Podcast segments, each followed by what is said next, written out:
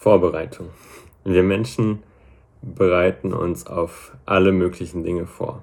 Wir Menschen bereiten uns darauf vor, zum Beispiel als Student bereite ich mich darauf vor, äh, in die Vorlesung zu gehen. Das Studium fängt wieder an. Was muss ich tun? Welche Materialien brauche ich? Ähm, was für Fächer werde ich haben? Wie kann ich mich da schon mal darauf vorbereiten? Als BSB-Student auf Prüfungen vorzu sich vorzubereiten, war immer ähm, ja eine Gewohnheitssache. Ich bereite mich auf den morgigen Tag vor. Morgen ist die Prüfung. Ich bereite mich auf diese Prüfung vor. Ich gehe nochmal den Stoff durch.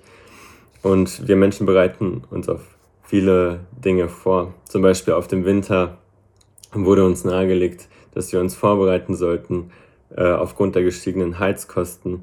Und so sind wir Menschen immer wieder, schauen in die Zukunft und schauen, worauf wir uns vorbereiten sollten oder können und was wir zu tun haben, um vorbereitet zu sein auf gewisse Situationen.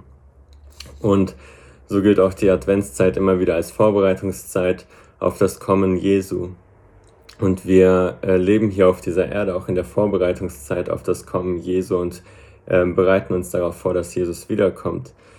Und so bereiten sich auch die Leute oder Gott ordnet den Leuten auch immer wieder an im Alten Testament, dass sie sich darauf vorbereiten, ähm, eine Begegnung mit ihm zu haben. So lesen wir zum Beispiel in Exodus 19, die Verse 10 bis 11.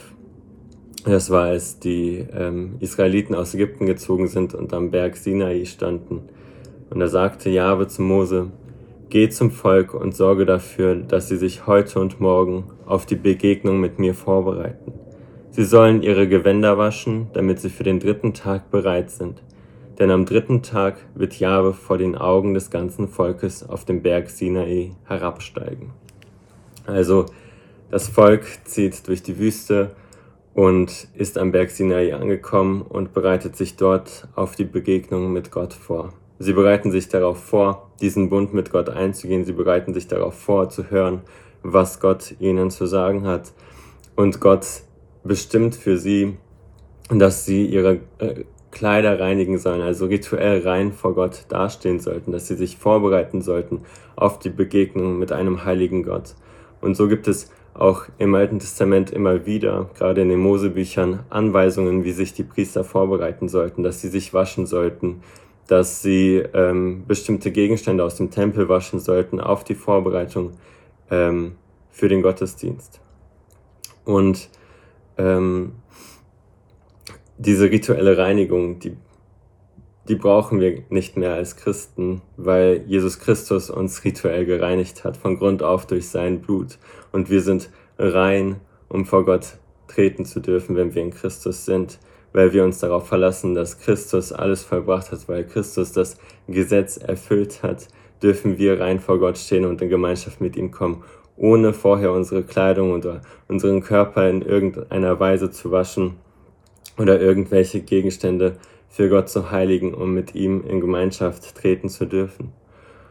Und trotzdem bedarf es einer Vorbereitung für den Gottesdienst. Und ähm, ich rede hier nicht von einer Vorbereitung ähm, des Äußeren, sondern von einer Vorbereitung unseres Herzens. Häufig ähm, gehen wir unvorbereitet in den Gottesdienst. Ist mir aufgefallen, dass viele Leute ähm, oder auch ich immer wieder am Sonntagmorgen ähm, erst, als ich im Gottesdienst saß, mich bereit gemacht habe für den Gottesdienst oder überrascht worden bin vom Gottesdienst, gar nicht bereit war, Gott anzubeten. Aber wir starten bei uns im Gottesdienst mit dem Lobpreis. Wir hören die Predigt und der Gottesdienst ist circa anderthalb Stunden lang. Und wenn man nicht vorbereitet ist für den Gottesdienst, dann kann es auch manchmal sein, dass ein drei Stunden langer Gottesdienst schnell an einem vorbeizieht. Und deshalb möchte ich dir ans Herz legen, dich und dein Herz auf den Gottesdienst vorzubereiten.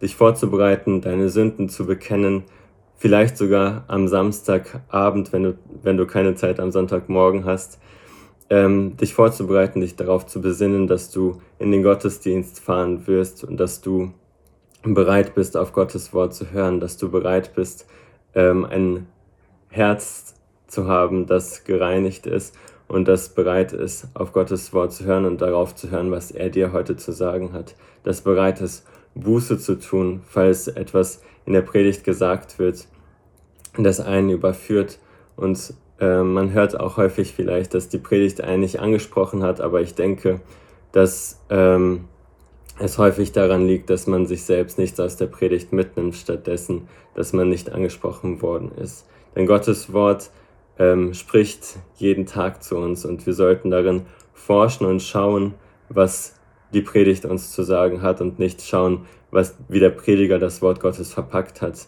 Ähm, das ist eine Ausrede und ja, vielleicht sollte der Prediger da auch an sich arbeiten, aber wenn du nichts aus der Predigt mitnimmst, dann ist es in gewisser Weise dein Problem. Bereite dich auf den Gottesdienst vor und schau, was du mitnehmen kannst. Bereite dich darauf vor, dass Gott zu dir sprechen kann und bereite dich darauf vor, dass dein Herz bereit ist, auf Gottes Wort zu hören und auf das zu hören, was er dir zu sagen hat und Gott mit deinem Gottesdienst am Sonntag zu dienen und nicht nur zu konsumieren.